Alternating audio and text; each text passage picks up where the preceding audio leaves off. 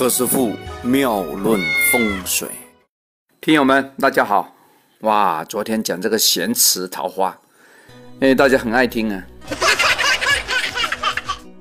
其实何师傅以前呢，也在其他一些广播里面有讲过啊，大家可以重听一下何师傅在一年前那些讲那个风水的那个广播啊，里面有蛮多更细的啊。哎，我在这里就不去再做一个推广了，大家可以翻听一下何师傅这个朋友圈里面的一些节目啊，里面都有讲到。今天我们讲讲这个风水的第八个口诀：神位阴阳八字推，举坎再论八宫水。现代社会啊，因为希望得到一个精神的加持啊。有些人呢就念经，话说要放神位哦，神楼啊，神位。那何师傅的理论是呢，成功密码为火的朋友呢，可以拜神啊，可以点香，可以开那个长明灯，甚至说可以长期啊来烧那个塔香。有朋友不知道塔香了吗？应该没有啊，转转转转圈那个塔香啊。哦。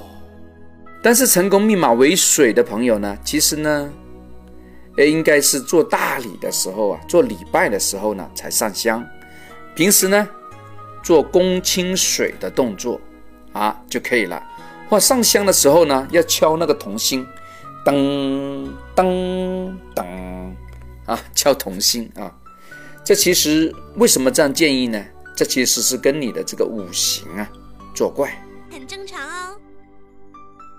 八字里面非常顾忌火的人呐，如果你家中半个大厅都是神坛的话，你几乎你的好运好不到哪里去啊！所以大家最好啊来看自个要什么东西啊，真的要找一些命理的师傅啊，要看看自个命中需要什么成功的密码。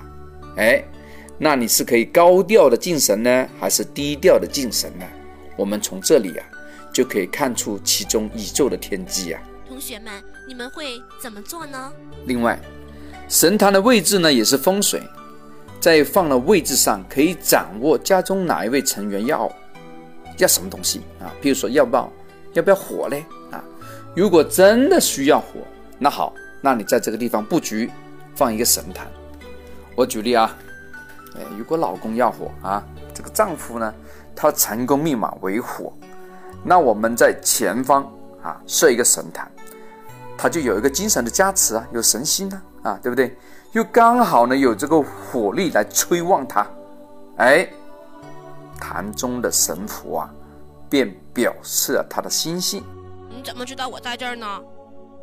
厨房的灶位以及我们家里啊做煮饭的高压锅啊、电饭锅啊，哎，里面也是火呀。依照那个八宫所代表的人物啊，来放好位置，那家族的成员呢，马上就走好运，是吗？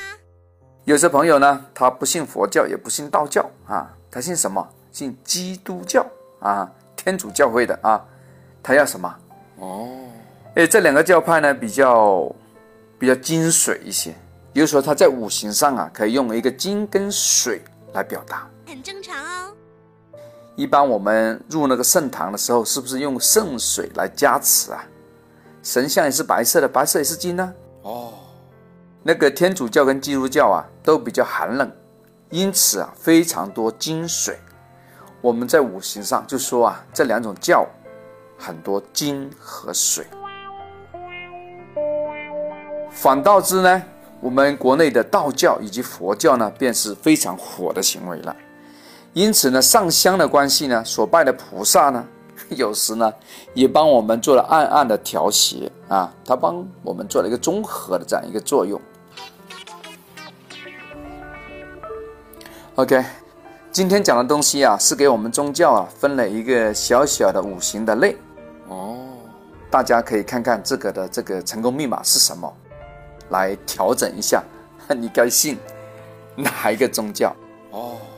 今天讲的东西有点远啊，大家可以回头听一下前面的五六集风水的内容，好不好？这样收获会更多一些。OK，今天先讲到这，我们明天再聊。